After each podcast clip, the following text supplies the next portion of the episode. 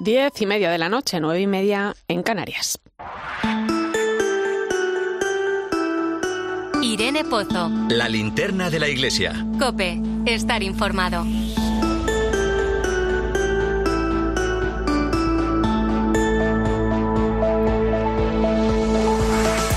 ¿Qué tal? Muy buenas noches. Eh, cuando se anunció la apertura en el Congreso de, de crear una comisión que investigara los abusos sexuales en la Iglesia, me preguntaba el por qué porque realmente la visión eh, es mucho más amplia, ¿no? Echando un vistazo a algunos de los informes publicados recientemente, eh, todo apunta a que el mayor problema lo tenemos en ámbitos como el entorno familiar o el entorno educativo, ¿no?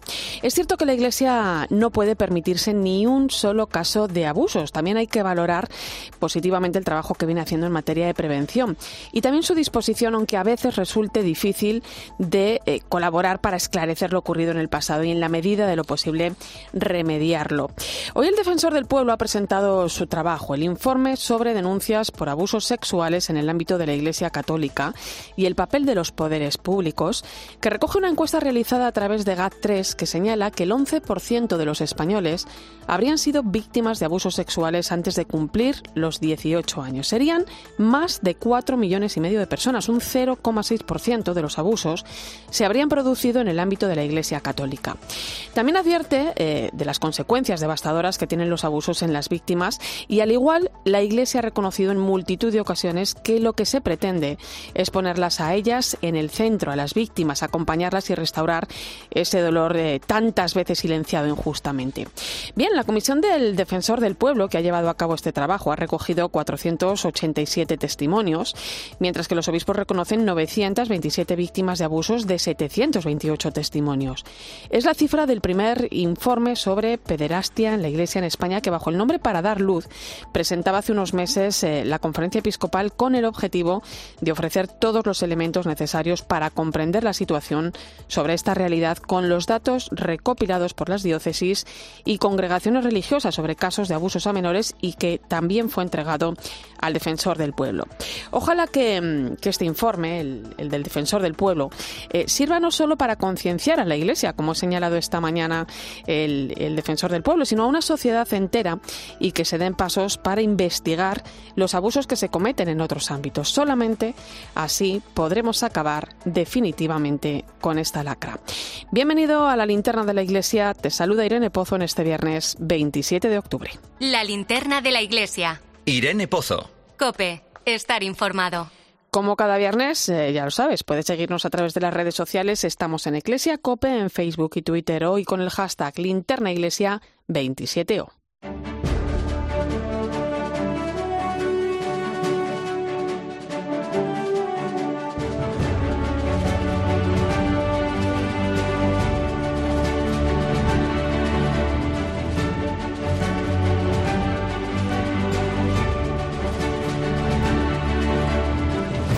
Repasamos la actualidad que nos deja la semana. La Iglesia en España se ha unido a la jornada de oración, ayuno y penitencia por la paz en Oriente Medio y otros lugares del planeta convocada para el día de hoy por el Papa Francisco. Durante el momento de oración celebrado esta tarde en la Basílica de San Pedro, el Papa ha pedido a la Virgen María que tome partido por nuestra humanidad en estos tiempos azotados por los conflictos y devastados por las armas. El Santo Padre ha rezado junto a fieles católicos de todo el mundo, de otras confesiones cristianas y también de otras religiones. Vuelve tus ojos misericordiosos a la familia humana que ha extraviado el camino de la paz, que ha preferido Caín a Abel y que perdiendo el sentido de la fraternidad no recupera el calor del hogar. Intercede por nuestro mundo en peligro y en confusión. Enséñanos a acoger y a cuidar la vida, toda vida humana, y a repudiar la locura de la guerra que siembra muerte y elimina el futuro. Más cosas, nos acercamos ya al Día de la Iglesia Diocesana que celebraremos el próximo 12 de noviembre. Por ello, desde la Conferencia Episcopal se ha puesto en marcha una campaña bajo el lema Orgullosos de nuestra fe. Se trata de reconocer la labor de los 17.000 sacerdotes, los más de 40.000 religiosos y los laicos que cada día son ejemplo y esperanza para la sociedad española. Gracias a la labor de la Iglesia, casi 4 millones de personas han podido ser atendidas en centros asistenciales. Es lo que nos señala el responsable del Secretariado para el Sostenimiento de la Iglesia en la Conferencia Episcopal el obispo de Bilbao, Joseba Segura. Para la sociedad española, lo que es en este momento el gran servicio que la Iglesia de muchas maneras sigue prestando, ¿eh? no solamente en aspectos religiosos, sino también de acompañamiento de enfermos, de soledades y servicios también sociales. Y en la mañana de ayer, la Universidad de San Damaso rindió homenaje al cardenal Osoro, quien fue gran canciller de este centro académico entre 2014 y 2023. Se reconoció su ministerio y el cardenal José Cobo le dio las gracias por todo lo que ha sembrado y sigue sembrando. Carlos Osoro mostró también su agradecimiento a toda la archidiócesis madrileña por estos años en los que ha sido su pastor. Sobre todo, gracias también en estos momentos a Madrid y a la diócesis de Madrid, donde he estado estos últimos años y donde he sido feliz, donde he hecho lo que podía y también lo que sabía, gracias a los obispos que me han ayudado también. Continúa el Congreso La Iglesia en la Educación que organiza la Conferencia Episcopal. Valladolid ha sido una de las diócesis junto a Zaragoza que ha acogido esta semana un nuevo taller en el que se ha profundizado sobre el papel de la asignatura de religión y sobre su futuro. Nines de la Torre imparte esta materia en el Instituto Público Juan de Juni de Valladolid. Asegura que se necesita formar a los alumnos en actitud de salida, como pide el Papa Francisco personas que quieran construir una sociedad mejor y cuidar del planeta, con una relación a la trascendencia, al encuentro con la belleza, la verdad y el bien, que les haga comprometerse a crear un mundo mucho mejor. Tiempo ahora de la información diocesana. El Vaticano ha concedido a la Catedral de Toledo el año jubilar por el octavo centenario de su construcción. Será en 2026, pero ya se está preparando un importante calendario de actos que hemos conocido esta semana. Nos vamos hasta allí, Sergio Sánchez todo preparado para celebrar 800 años de la Catedral Primada de Toledo.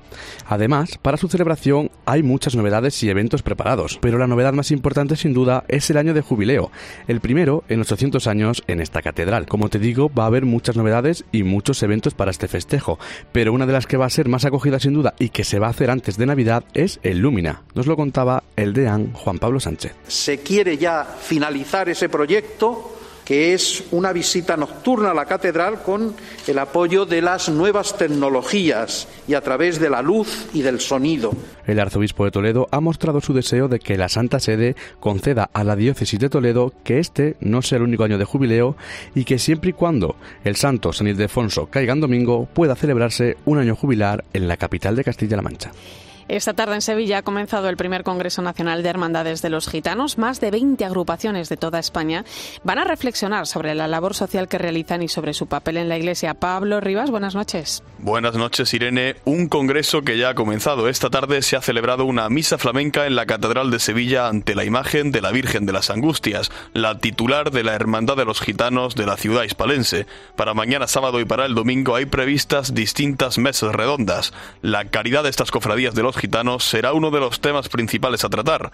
Nos lo cuenta Emilio Jiménez, el responsable de esta acción social de la Hermandad de Sevilla. Esta corporación realiza una gran labor educativa en las 3.000 viviendas. Eh, son gitanos de raza y, también, bueno, ¿por qué no decirlo? Porque son católicos, lo cual pues a nosotros eso nos llena de orgullo. Si bien nuestro proyecto eh, tenemos que dejar claro que nosotros vamos a ayudar a las personas y cuando entramos en los colegios y los institutos, pues no hacemos distinción entre raza o credo. Más de 20 hermandades y centenares de participantes van a participar en este congreso que esperan que tenga muchas más ediciones. Y hoy ha concluido en Tarragona la convención anual de UMAS, la mutua sin ánimo de lucro que se encarga de asegurar edificios religiosos. Su presidente, Carlos Ayerra, explica que día a día se dedican a cubrir las necesidades que se plantean en las diócesis españolas. Las diócesis plantean ese problema bien de la catedral, bien del palacio arzobispal la curia, parroquias, ermitas, más luego otra serie de cosas, residencias que podamos tener, colegios, tal, tal, tal, ¿no?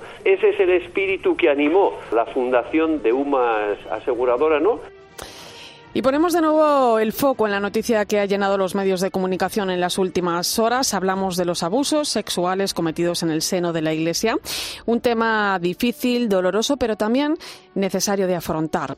El próximo lunes los obispos españoles se reunirán en asamblea plenaria de forma extraordinaria para abordar este asunto. Dos son los puntos del orden del día. Por un lado, el estudio de la solicitud del despacho Cremades y Calvo Sotelo para ampliar el plazo de entrega de los trabajos que viene realizando por encargo de la conferencia episcopal y por otro, el estudio y valoración del informe presentado esta misma mañana por el defensor del pueblo. Un informe, el del defensor del pueblo, que consta de 777 páginas y recoge una encuesta realizada a través de GAT3 que señala que el 11% de los españoles habrían sido víctimas de abusos sexuales antes de cumplir los 18 años. Serían más de 4 millones y medio de personas un 0,6% de los abusos se habría producido en el ámbito de la Iglesia Católica.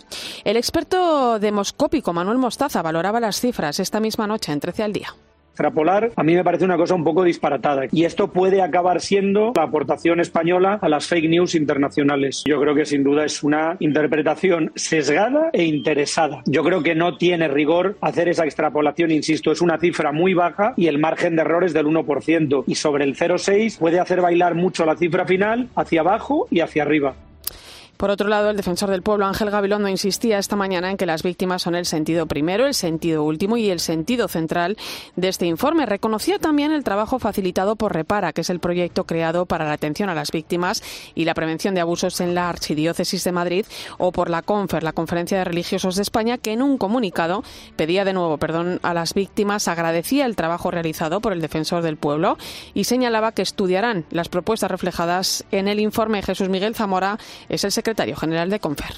Queremos seguir poniendo los medios necesarios para abordar de manera transparente y abierta el problema de los abusos de poder, de conciencia y sexuales dentro de la Iglesia y continuaremos, como hemos estado haciendo hasta ahora, colaborando con las instancias oficiales en aras de una mayor transparencia. Voy a saludar a don Jesús Díaz Sariego, fraile dominico, presidente de CONFER, la Conferencia de Religiosos de España. Don Jesús, muy buenas noches. Eh, buenas noches. Eh, ¿Cómo valoran el informe sobre abusos sexuales en el ámbito de la Iglesia Católica y el papel de los poderes públicos eh, que ha presentado este viernes el Defensor del Pueblo? A la espera de conocerlo con mayor profundidad, porque es un informe muy extenso, ¿no? Son 777 páginas, pero eh, en primer lugar, la primera impresión que nos ha dado en Confer es que el informe es muy positivo y que nos va a ayudar a las instituciones de la Iglesia a abordar eh, la realidad de los abusos a menores o a personas vulnerables, no solo hacia el interior de la Iglesia, sino también eh, al conjunto en el conjunto de la sociedad. Eh, don Ángel Gabilondo, eh, el defensor del pueblo, ha puesto en valor especialmente la colaboración directa de la Confer y, de muchas congregaciones, ¿no? ¿Cómo ha sido este proceso de trabajo?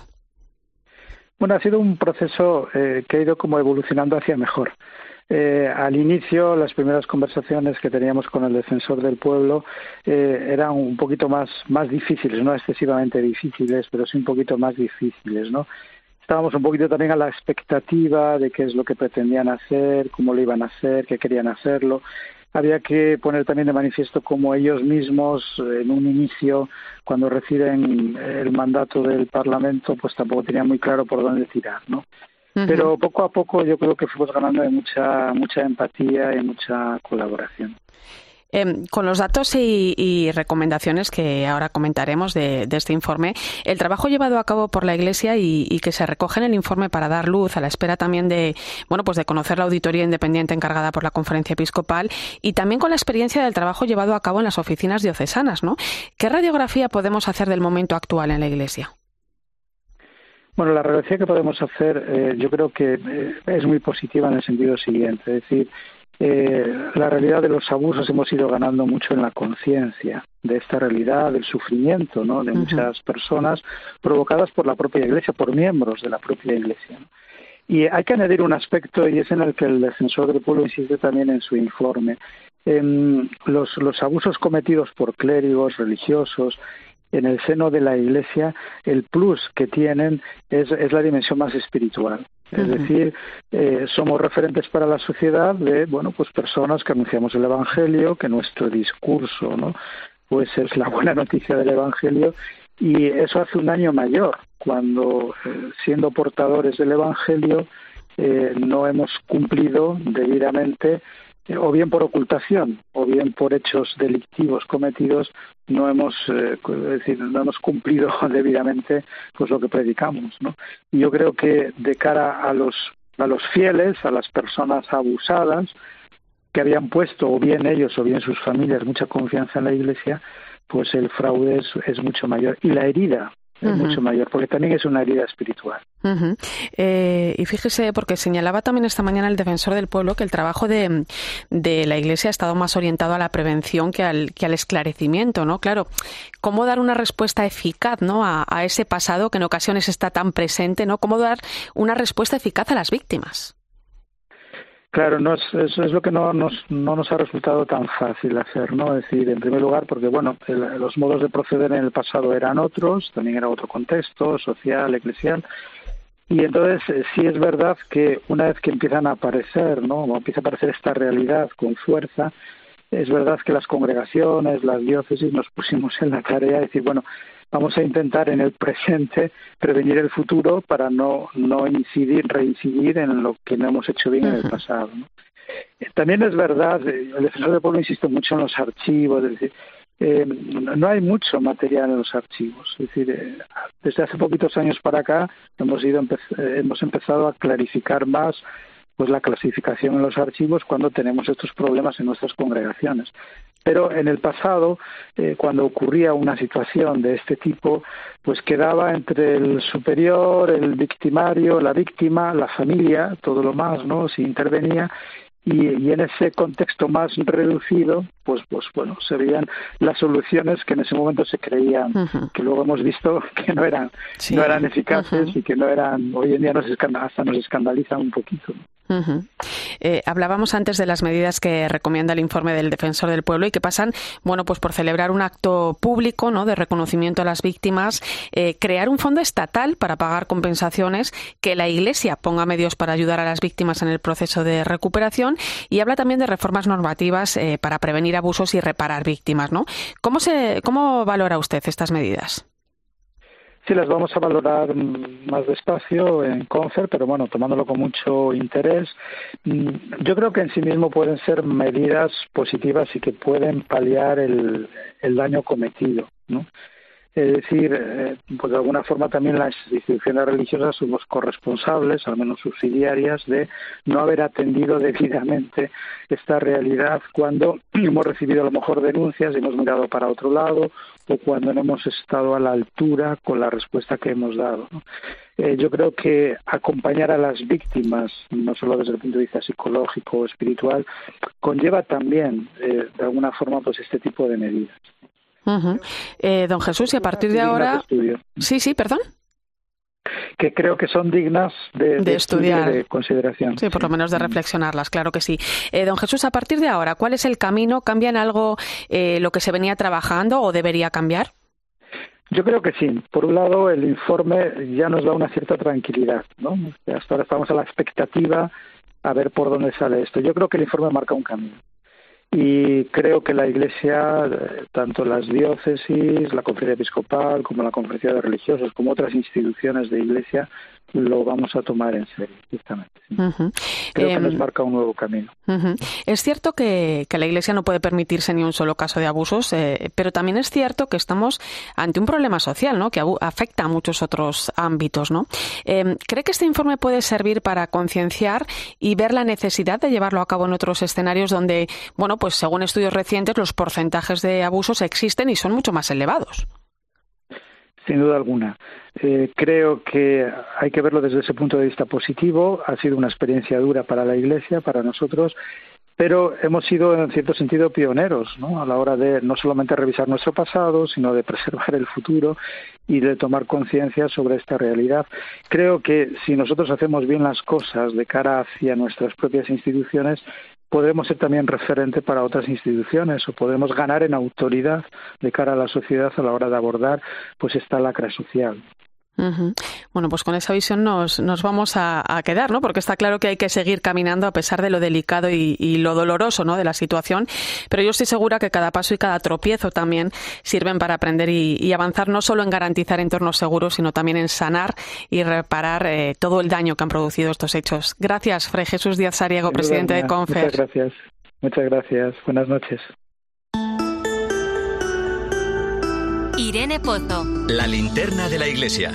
Cope, estar informado.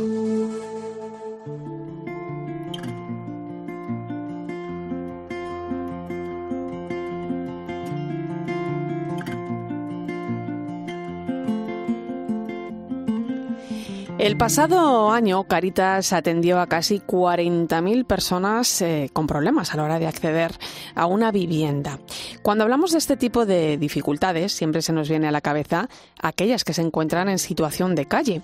Y es cierto que muchas de estas personas viven sin un techo, pero realmente en esta cifra también se engloban a muchas más, aquellas que viven en lugares inseguros o en sitios que no son dignos, como chabolas o caravanas. Muchos de ellos tienen dificultad para acceder a este alojamiento del que hablamos, pero también para mantenerlo. Además, dos de cada diez de estas personas con problemas a la hora de contar con una vivienda son mujeres. Caritas explica que las mujeres tienen una red social mucho más amplia que los hombres, es decir, cuando una mujer pide ayuda es porque ya ha agotado todos los recursos que tenía anteriormente. Así nos lo contaba Eva San Martín, responsable de la campaña Fuera de cobertura de Caritas, desde la que pretenden concienciar sobre la desprotección social poder vivir, por ejemplo, pues eh, mantenerse con un trabajo de empleo de hogar, eh, a lo mejor no contratada, eh, viviendo, cuidando personas, eh, también accede a vivir con familiares. entonces, ¿qué ocurre? Que cuando ya ha agotado todas las posibilidades de poder tener un techo, de tener un alojamiento, pues ya accede a, ha solicitado o ha llegado a nuestros centros. Una de estas mujeres que se encontraba en esta situación era Estrella, una joven hondureña de 19 años que cruzó el charco en busca de un futuro mejor. Dejó en su país a su padre y a su hermano, llegó a España sin conocer a nadie. Tuvo algún trabajo eventual, pero dada su situación irregular, no tenía fácil encontrar un empleo estable y una habitación y yo no estaba empadronada porque no tenía un sitio donde, donde yo vivía y eso. Bueno, pues ahí le puse una pausa a eso y tuve que alquilar habitaciones hasta que llegó un momento en que yo me quedé sin, dinero porque no, no encontraba trabajo. Se planteó regresar a Honduras, pero su padre le pidió que luchara. Le dijo que no podían perder el dinero que habían invertido en su viaje. Si me regreso a Honduras iba a ser un dinero perdido, eh, mil dólares gastados en nada y eso, pues mi papá me decía que, me quedara, que, que yo era fuerte, valiente, que yo podía. Finalmente, y tras ser atendida por Cruz Roja y por la Orden Hospitalaria San Juan de Dios, pudo acceder a un albergue donde pasó unos meses. Actualmente la esperanza ha llegado. Comparte piso con otros jóvenes, está estudiando porque su sueño es tener un trabajo digno y también poder traerse hasta España a su padre y a su hermano.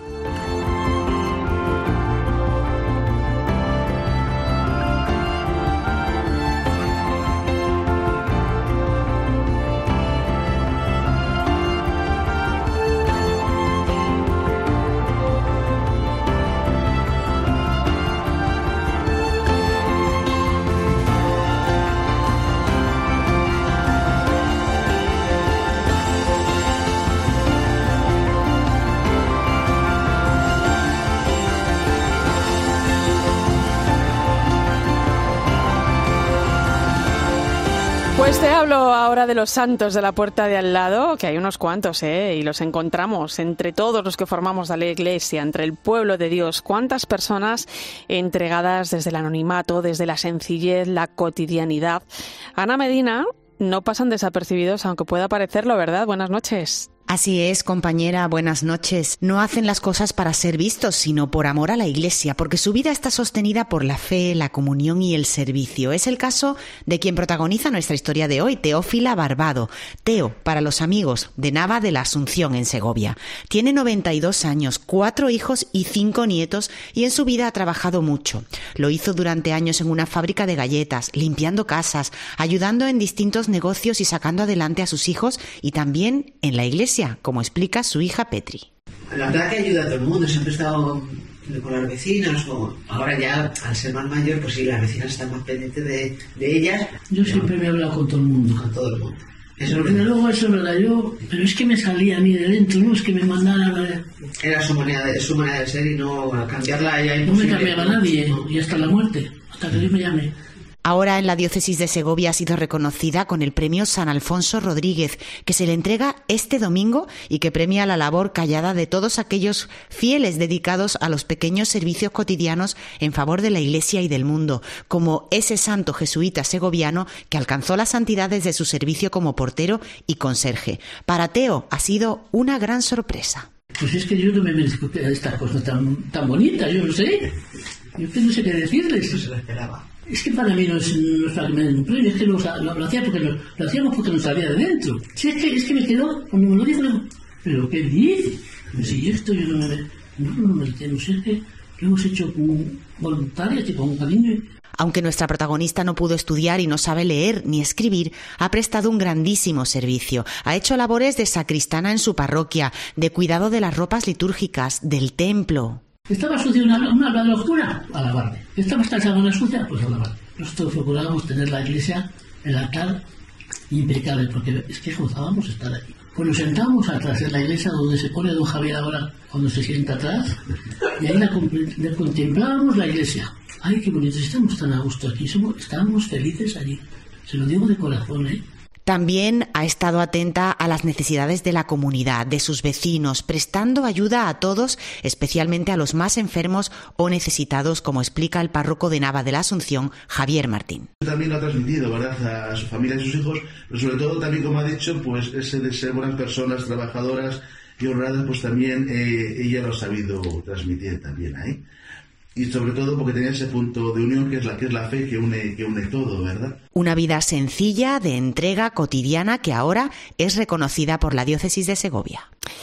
Y en unos minutos llegamos a las 11, las 10 en Canarias. Nos acercamos al final de la primera Asamblea General del Sínodo y a la espera de conocer la síntesis que guiará los trabajos de los próximos meses. Los participantes han dirigido esta semana una carta a todos los que formamos la Iglesia que vamos a comentar con la teóloga laica española designada por el Papa Francisco con voto en este Sínodo, Cristina Hinoje. Será enseguida. Antes, recuerda, seguimos en Iglesia Cope en Facebook y Twitter hoy con el hashtag Linterna Iglesia 27O.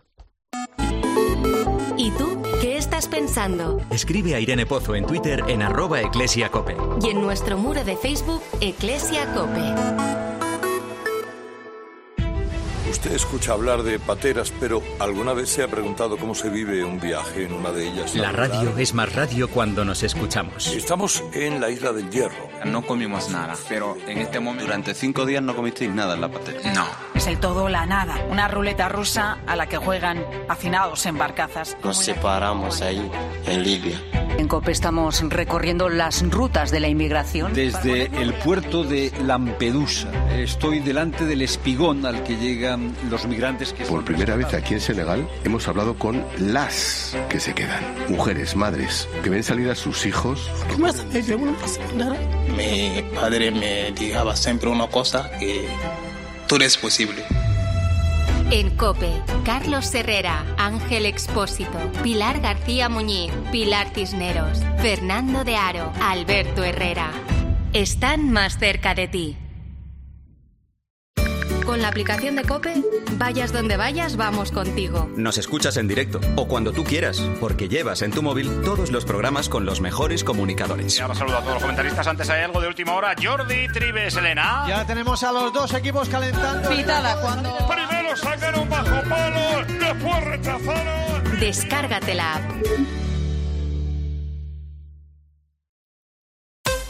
Cope Madrid. 106.3 y Cope Más 94.8. Hay baños y baños. Los de Roca tienen duchas que maximizan el espacio con platos antideslizantes para una mayor seguridad. Roca, el baño. Aprovecha la oferta de este mes en platos de ducha y mamparas. Ven a Ceicesa, en calle Ferrocarril número 3, Madrid. ¿De vuelta de vacaciones? Sí, en La Madreña. Restaurante La Madreña. Orgullosos de nuestra gastronomía y nuestro espectacular cachopo. Y la tarta de queso, muy orgullosos. Para pedir o llevar. Grupo La Madreña en Castellana 78 y su gran terraza. Y en calles Bronce y Santa Lucrecia. Fácil aparcamiento. Reserva en lamadreña.com. Te compra tu coche, te compra tu carro, te compra tu buga. Te hecho una oferta? Te la mejoramos. Has oído bien. Mejor precio garantizado y compromiso de pago en 24 horas. Ven a vernos.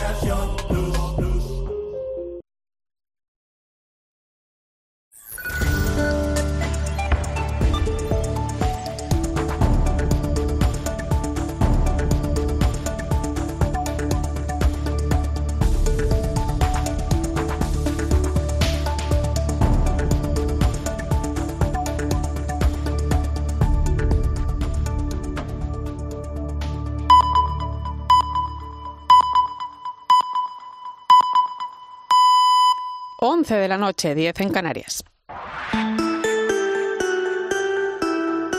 Irene Pozo. La linterna de la iglesia. Cope. Estar informado.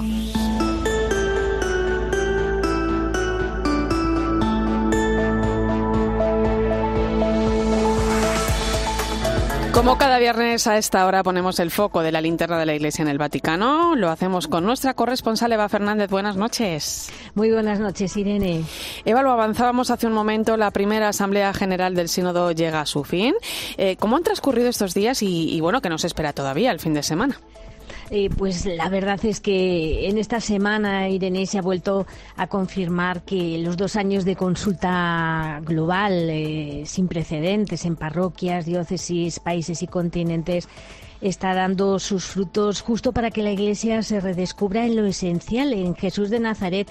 Y aunque desde fuera mm, se ha puesto el foco en cuestiones como puede ser la bendición de las uniones eh, de parejas homosexuales o el sacerdocio femenino, esta semana los asistentes a las ruedas de prensa con los periodistas han vuelto a confirmar que estos temas no son los que han protagonizado las sesiones del sínodo, que no han sido prioritarios y que lo que sí ha sido unánime es que se ha vivido en primera persona la universalidad propia de la catolicidad, ¿no? reforzada precisamente justo por esa mayor apertura del sínodo de los obispos al pueblo de Dios, en el que por primera vez votan las mujeres, pero también los hombres laicos y los sacerdotes, que nos olvidamos de este dato importante, quizás porque lo, más llamativo es lo de las mujeres, pero, pero los hombres y los sacerdotes también se estrenan. ¿no? Y esta semana hemos podido mm, leer, como, como adelantabas, esa demostración práctica de los frutos de la escucha atenta del Espíritu en esta carta al pueblo de Dios, que fue eh, acordada por 336 eh, votos a favor y 12 en contra, en la que se insiste sobre todo en la importancia de que la Iglesia escuche a todos, empezando por quienes no tienen derecho a hablar en la sociedad o se sienten excluidos, una escucha con espíritu de conversión, atenta también a quienes no comparten la fe pero buscan la verdad. En el texto, em, que como has dicho, tendrás una invitada especial, una, una invitada estrella, ¿no? la, española. En unos minutos, sí. Efectivamente. Pues ella lo explicará muchísimo mejor, ¿no? Es un texto que se invita a participar en el dinamismo de, de, la comunión misionera arraigada en la tradición apostólica y se avisa de lo que veremos mañana, ¿no? que la síntesis de la primera sesión aclarará los puntos de acuerdo alcanzados, pondrá sobre la mesa las cuestiones abiertas e indicará cómo continuar el trabajo. Por lo tanto, en el documento que conoceremos mañana sábado a última hora de la tarde, nos van, nos van a hacer esperar hasta, hasta, hasta última hora, ¿no? No vamos, no debemos ni vamos a encontrar cambios estructurales en la Iglesia ni ninguna modificación doctrinal. Estas últimas horas están siendo frenéticas, las más complicadas y cargadas de trabajo para los participantes en el sínodo. Como sabemos, se clausurará esta primera etapa el domingo con una misa en San Pedro. Y es importante tener en cuenta que el documento de mañana será transitorio. no, va a habrá, no va a haber ni conclusiones ni propuestas explícitas que sí se harán eh, en la Asamblea Sinodal de dentro de un año, pero, pero mm, hoy, por ejemplo, esta noche, porque me consta que ahora mismo siguen trabajando, em, los redactores de la síntesis eh, se, se, están continuando, se recogen propuestas eh, de enmiendas solicitadas, ¿no? Pero indudablemente va a ser muy relevante lo que se menciona en el texto porque va a preparar el terreno para las decisiones que se podrán tomar el próximo año, ¿no? Y que y que y que tendremos los deberes cada uno en las tenemos que hacer los deberes en las parroquias y en las diócesis, ¿no? con, estos resultados.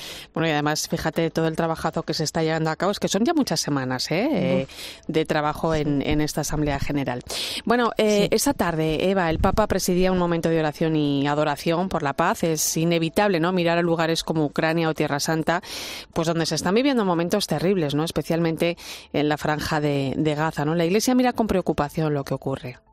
Sí, y, no os podéis imaginar mm, cómo ha sido de emocionante la ceremonia de esta tarde, ¿no? Cada vez que, que se celebra una ceremonia como la que ha tenido lugar en la Basílica de San Pedro, ¿no? en, la que, en la que se ha rezado el rosario ante el icono de la Virgen Salus Populi Romani y se ha asistido a una exposición y bendición con el Santísimo.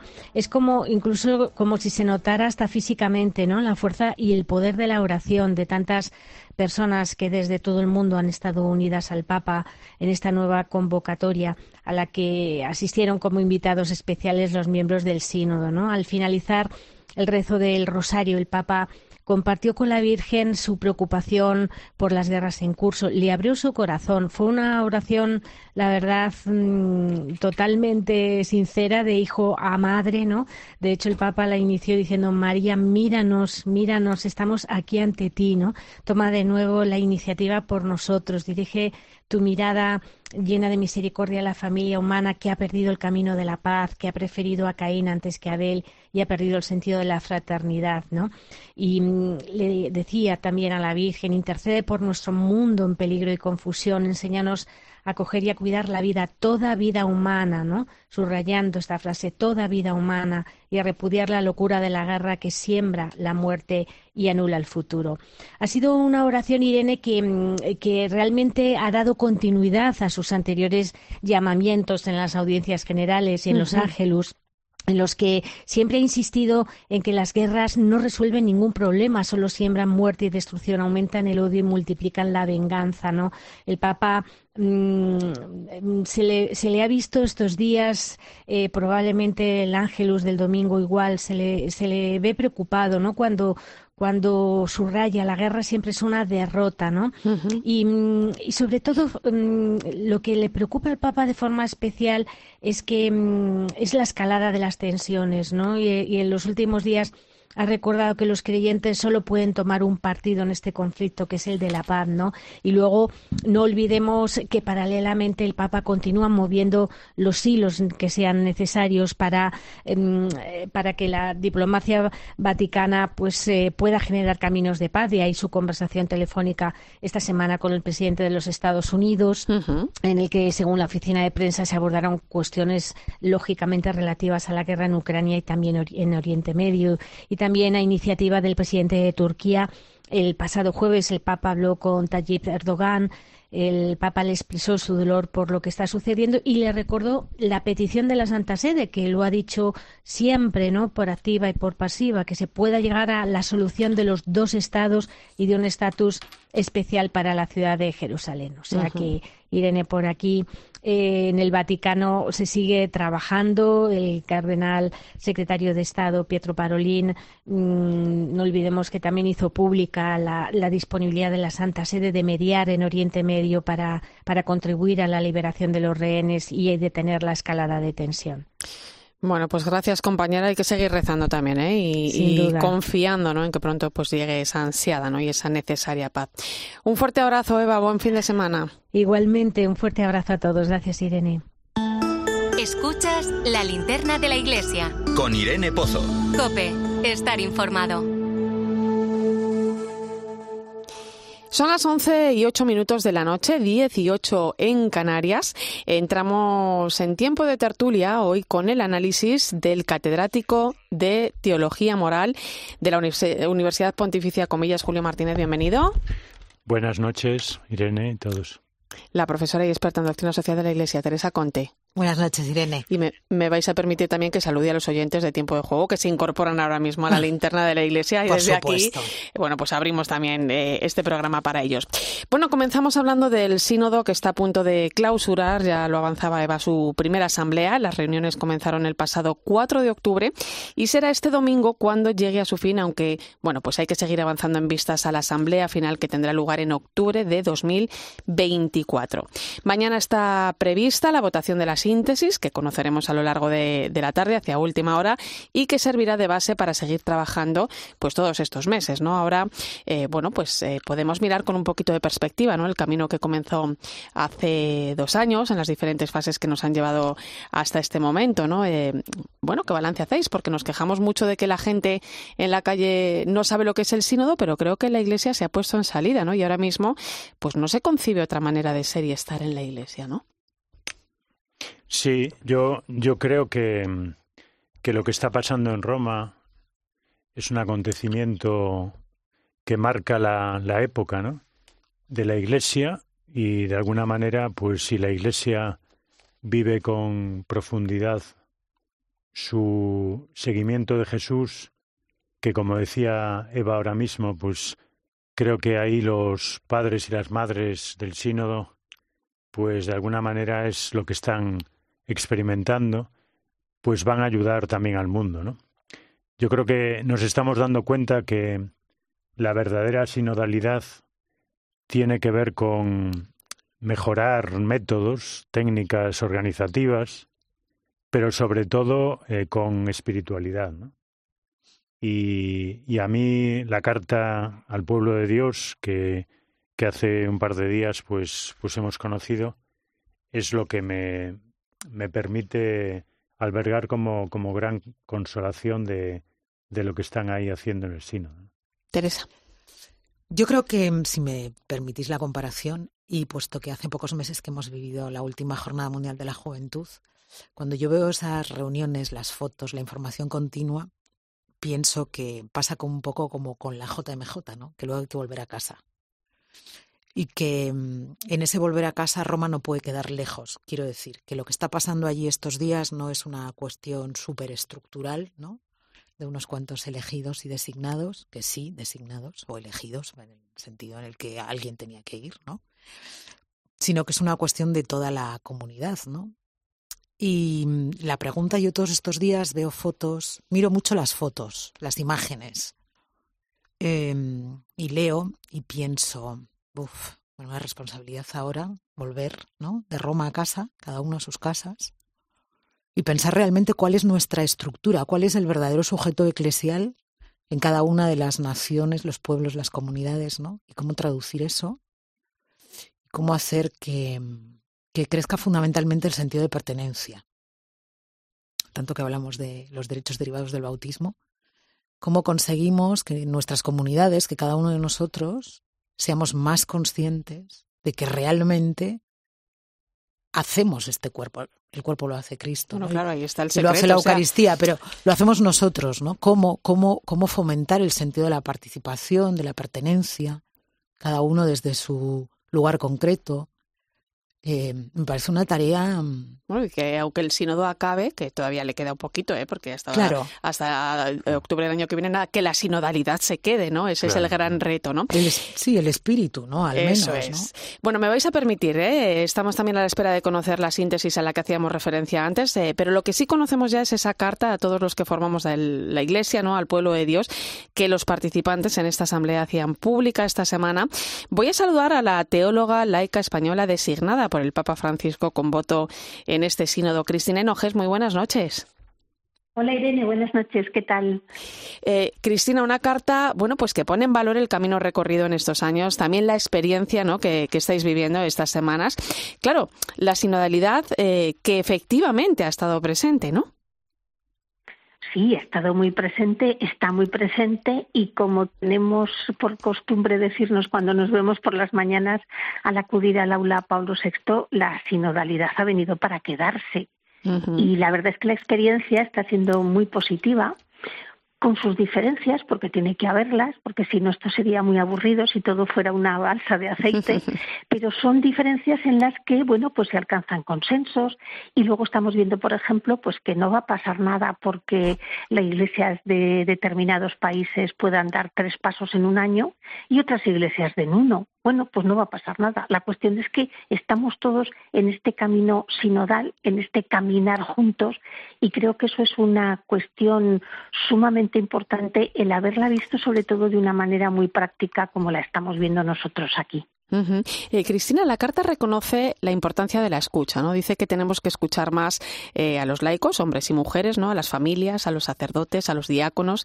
Eh, silencio y escucha han sido claves en todo este proceso sí han sido claves en todo este proceso y además están demostrando que, es muy efectivo el, el hecho del, de guardar silencio tras una escucha porque te va permitiendo, es como, como cuando llueve suavecito, que la tierra va chupando, ¿no? Porque si cae de golpe el chaparrón, pues normalmente la, la tierra no lo puede absorber. Pues aquí es como una lluvia suave cada vez que se escucha y en esos eh, minutos de silencio que guardamos, pues todo eso va, va entrando de una manera eh, continua, de una manera serena. Y la verdad es que el hecho de escucharnos nos permite conocer pues eh, realidades que no que no conocemos porque tenemos una visión de la iglesia muy localista digamos no entonces ahí ahí por ejemplo yo estuve participando hace la semana pasada creo que fue siglo anterior en un círculo menor donde todos hablábamos italiano, pero solo uno era italiano. Mm. El resto eran rumanos, húngaros, croatas, uno de Portugal, otro de Mozambique. Entonces, para mí ha sido una de las experiencias más bonitas que he vivido en esta asamblea, porque me ha permitido conocer realidades que para mí eran totalmente desconocidas, aunque haya países tan próximos a nosotros en Europa que estén ahora a una hora de, avión, ¿no? Entonces, eso es la riqueza, conocer las diferencias, saber que lo que para unos es prioritario, para los otros de momento no se lo plantean, o lo que para otros es imprescindible, pues para otros ya llevamos mucho camino recorrido en ese campo, en el que sea, ¿no? Y eso te hace ver que la Iglesia pues está ahí, está viva y tiene sus diferencias y es muy poliédrica, como muy bien la definió Francisco. Eh, eh, bueno, es cierto que, la carta no habla de ningún tema concreto, ¿no? Para eso emplaza la síntesis que conoceremos eh, este sábado, pero sí habla Cristina de afrontar grandes desafíos, ¿no? Y recuerda que este sínodo se ha llevado a cabo en medio de un mundo en crisis. Sí, un mundo que además rompió todavía más crisis, ¿no? Porque eh, tenemos muchas guerras que hemos olvidado, o guerras que están ahí de forma permanente y que por desgracia podríamos decir que casi nos hemos acostumbrado a ellas, pero de repente irrumpió eh, este estado de guerra en, en Oriente Medio, en, en, Israel y en Palestina, y vimos, pues eso, que es que el mundo se nos está haciendo pedazos y, y, eso también nos ha afectado y eso también lo estamos viviendo dentro, ¿no? Porque pues iglesias de esa zona pues, pues evidentemente en estado de alerta hasta aquí, están aquí las personas que pertenecen a esas zonas y los demás estamos muy afectados porque en realidad es algo que el mundo hoy es muy global, quiero decir, no hay distancias realmente, ¿no? Y de alguna manera pues nos hemos sentido todos afectados, frustrados por no conseguir nunca encontrar ese camino de paz pero también esperanzados en que por eso no se puede tirar la toalla, vamos a decir así, sino que tenemos que redoblar los esfuerzos para que la paz sea alguna vez una realidad definitiva. Te quiere preguntar Julio Martínez. Eh, Cristina, buenas noches. buenas noches, Julio. A mí mm, me, me gustaría que nos dijeses algo sobre, mm, bueno, acabas de hablar de los poliedros, pero ahí lo que tenéis son círculos, ¿no? Para conversación. y, y, cómo hacéis la conversación espiritual? ¿Cómo lo que viene en la carta, la conversación en el espíritu, ¿no? Como método de comunicación entre vosotros. Pues eh, realmente es el mismo método que se ha tenido que emplear en los grupos que han participado en la fase diocesana y en la fase continental, ¿no? Son mesas donde cabemos 12 personas, eh, algunas veces estas 10, otras 11, pero digamos que la media es de 12 personas, en las que en cada, en cada módulo, digamos, se trata un tema y ese tema está dividido, digamos, en, en cuestiones más específicas que cada uno hemos elegido previamente cuál nos interesa más participar o en cuál creemos que podemos aportar.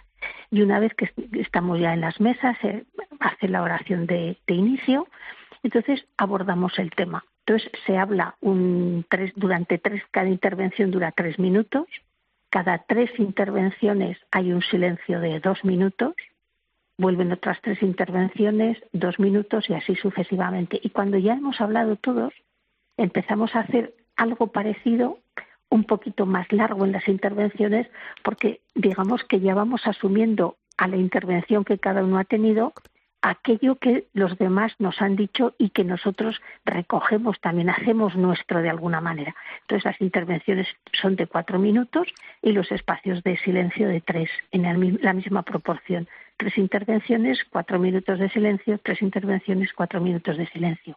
Y a partir de ahí se van alcanzando los consensos para redactar el documento, digamos, de esa mesa. Y así es como se funciona. Muchas gracias. Te pregunta Teresa Conte. Buenas noches, Cristina. Hola, Teresa, ¿qué tal? Muy bien. Mira, yo decía antes que a mí, la pregunta que a mí me surgía cuando veo las fotos, vuestras fotos, porque me gusta mirar mucho las fotos, las imágenes, es em, cómo volvemos a casa, quiero decir. Vosotros ahora estáis de alguna manera mirando hacia adentro en, en actitud, ¿no? De, de, escucha, como decías ahora, de oración. ¿Cómo eh, a partir de ahora se plantea el mirar hacia afuera, el traer esto a las comunidades pequeñas, a los resistentes, a los que creen que esto no va con, con ellos, a los que piensan que uf, menuda pérdida de tiempo? Eh, o a los que al contrario, ¿no? Como se dice siempre, esperaban un Vaticano III cuando todavía no había terminado el segundo. Sí, sí.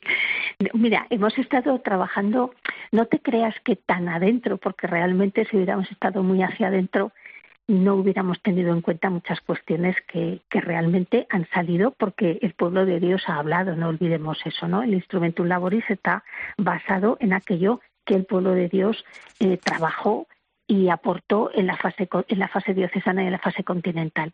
¿Cómo aterrizamos esto ahora esto ahora cuando lleguemos a nuestras casas, a nuestras comunidades, a nuestros países, a nuestras iglesias locales en definitiva?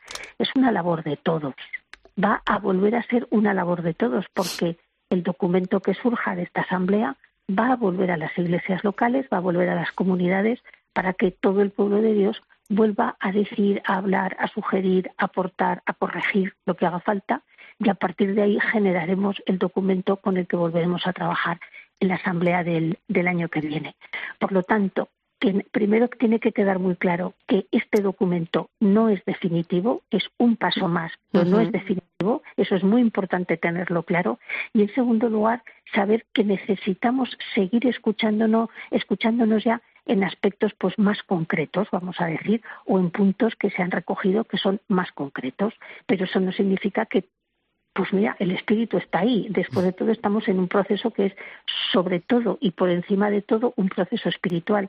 Por lo tanto, vete tú a saber si en este, en este año que nos quedan, estos 11 meses que vamos a tener por delante, pues puede el, espíritu soplar por algún sitio. Y a lo mejor, pues, es que ahora veíamos de una manera, pues el, en octubre de 2024, pues verlas de otra. En todo caso, eso es, mm, no es mm, un momento de decir ahora hay que volverse ir. No, es un momento de entusiasmo, es un momento de alegría, porque el mundo se nos está haciendo pedazos y lo que tenemos que transmitir es que entre todos, con una decisión y, el, y confiando en esa voz del Espíritu que sopla, pues podemos hacer algo, no que cambie, porque tampoco podemos ser tan ilusos, pero sí que mejore de alguna manera la, vida en el mundo y que podamos aportar un mensaje de ilusión, de esperanza y de que merece la pena el esfuerzo que están haciendo muchísimas personas, no solo trabajando en, la Asamblea Sinodal, sino en todo el entorno eclesial para que esto salga adelante. Cristina, eh, muy breve, tenemos muy poquito tiempo, pero yo no quiero dejar de preguntarte, porque claro, el Papa también se ha dirigido a los participantes de la Asamblea esta semana, ha sido contundente ¿no? contra el clericalismo, ha hablado también del papel de la mujer. ¿Cómo habéis acogido sus palabras? Pues la verdad es que se han acogido, eh, si algo tiene este Papa es que habla muy claro, quiero decir que hay, puede ser más contundente o menos contundente, pero habla muy claro, ¿no? Bueno, pues la hemos cogido en el, en, como acogemos cualquier otro comentario que ha podido hacer o como cualquier otras palabras que nos ha podido dirigir, en el sentido de que tenemos que clarificar un camino, tenemos que tener las ideas claras y bueno, ahí estamos todos, digamos que con la línea que tenemos y cada uno aportando desde las posibilidades, desde la realidad que tiene, porque la diversidad en la Iglesia es, muy variada, como lo estamos viendo. Estas palabras del Papa han sido acogidas, han sido, pues a lo mejor a alguien le ha sorprendido un poco, también es verdad, porque a lo mejor no nos esperábamos ese discurso o ese mini discurso pequeño, corto pero intenso como el buen café, pero bueno, ahí está y se han acogido las palabras del Papa pues con naturalidad y dentro del contexto que es la, Asamblea Sinodal. Pues Cristina Hinojés, gracias por atendernos a estas horas que sabemos que mañana toca estar en esa asamblea. Gracias también por ese trabajo y, y, lo que decíamos antes, que aunque el sínodo acabe, que todavía le queda camino, que la sinodalidad se quede. Ese es el gran reto. Un fuerte abrazo. Gracias, igualmente a vosotros. Un abrazo.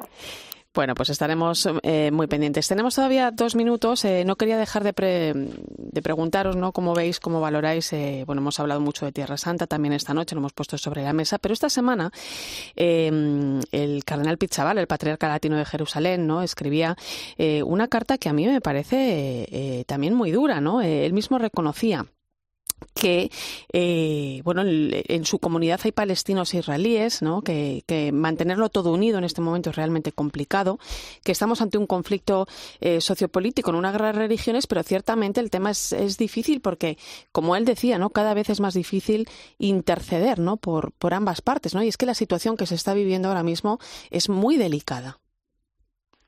Sí, la verdad es que impresiona mucho lo del patriarca cuando dice una cosa que yo creo que suscribimos los cristianos, ¿no? Y que, empezando por el Papa, pues eso lo ha señalado con muchísima fuerza, ¿no?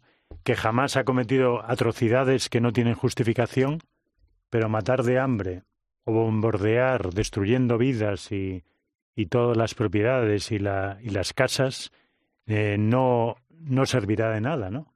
Sino que lo, que lo que va a hacer es agravar un conflicto donde el odio mm, ahora sí que va a ser eh, terrible, ¿no? Teresa.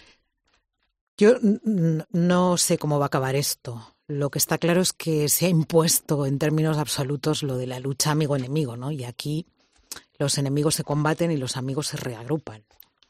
Em, claro, cuando la guerra se convierte en una aniquilación y en una voluntad de exterminio, en estos momentos por las dos partes, porque es muy difícil discriminar entre Hamas y los palestinos y es muy difícil discriminar entre determinadas políticas de un gobierno como el de Netanyahu o el pueblo israelí, ¿no? De manera que mm, puntos suspensivos, porque aquí Solo Dios sabe. Tendremos, tendremos que seguir también de cerca y hablaremos mucho también sobre este tema. Gracias, Julio Martínez. Ha sido un placer. Igualmente, Irene. Teresa Conte, hasta la próxima. Gracias. Gracias a ti, Irene. Y gracias a ti, como siempre y como cada semana. Un placer tenerte al otro lado de esta linterna de la iglesia. Te quedas ahora con el partidazo de Cope y Joseba Larrañaga.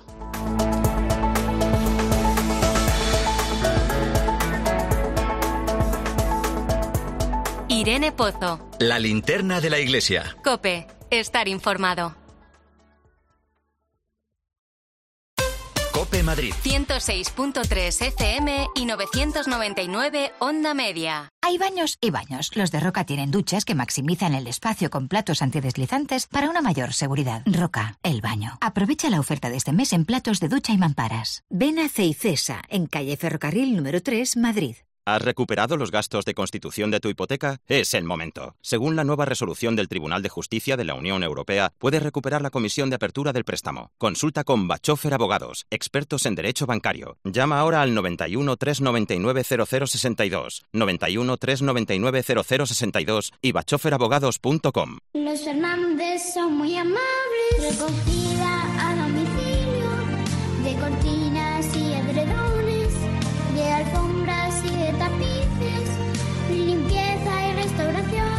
91 308 5000. Los Fernández son muy amables.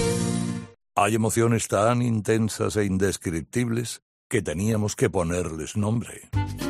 Son las emociones de los clientes de Gilmar, como la tranquilidad, sensación de tranquilidad al tener tu rentabilidad inmobiliaria asegurada. Descubre más emociones en emocionariogilmar.es. Gilmar, de toda la vida, un lujo. Dicen que el agua de Madrid es la mejor agua del mundo, pero ¿sabes lo que hay detrás de cada gota? Un gran equipo de profesionales que innova para evitar que gastes más de lo que necesitas, instalando contadores inteligentes en cada rincón de nuestra comunidad, porque no solo te ofrecemos la mejor agua, sino también el mejor servicio. Canal de Isabel II, cuidamos el agua. Nara Seguros de Vida garantiza vuestra tranquilidad desde menos de un euro al mes. Asegúrate con un mínimo de capital de 20.000 euros, con posibilidad de ampliar capital y coberturas de forma flexible para que tu precio también se adapte a tus necesidades. Y ahora con 30 euros de regalo. Infórmate en naradigital.es o llama al 913-874-199. Vive como imaginas. Vive con tranquilidad. Sumérgete en la belleza musical de Halka en el Teatro Real. Descubre la obra maestra de Stanisław Moniuszko, considerada ópera nacional en Polonia, en su estreno en España. Un acontecimiento musical con un reparto excepcional encabezado por el gran tenor Piotr Beksala. Dos únicas funciones 9 y 11 de noviembre. Entradas desde 17 euros en teatroreal.es. Colabora Adam Miskevich Institute. Uf, si es que aquí un domingo no vamos a encontrar sitio en la vida. Ay, mira, ese parece que se va. Ah, no, está aparcando. Nada, pues vendo el coche en flexicar.es y ya está. No podemos estar aquí toda la tarde dando vueltas, que tenemos muchas cosas que hacer. Comprar o vender tu coche en flexicar.es puede ser muy fácil, igual demasiado. Flexicar, muy flexi, muchos cars. Cope Madrid.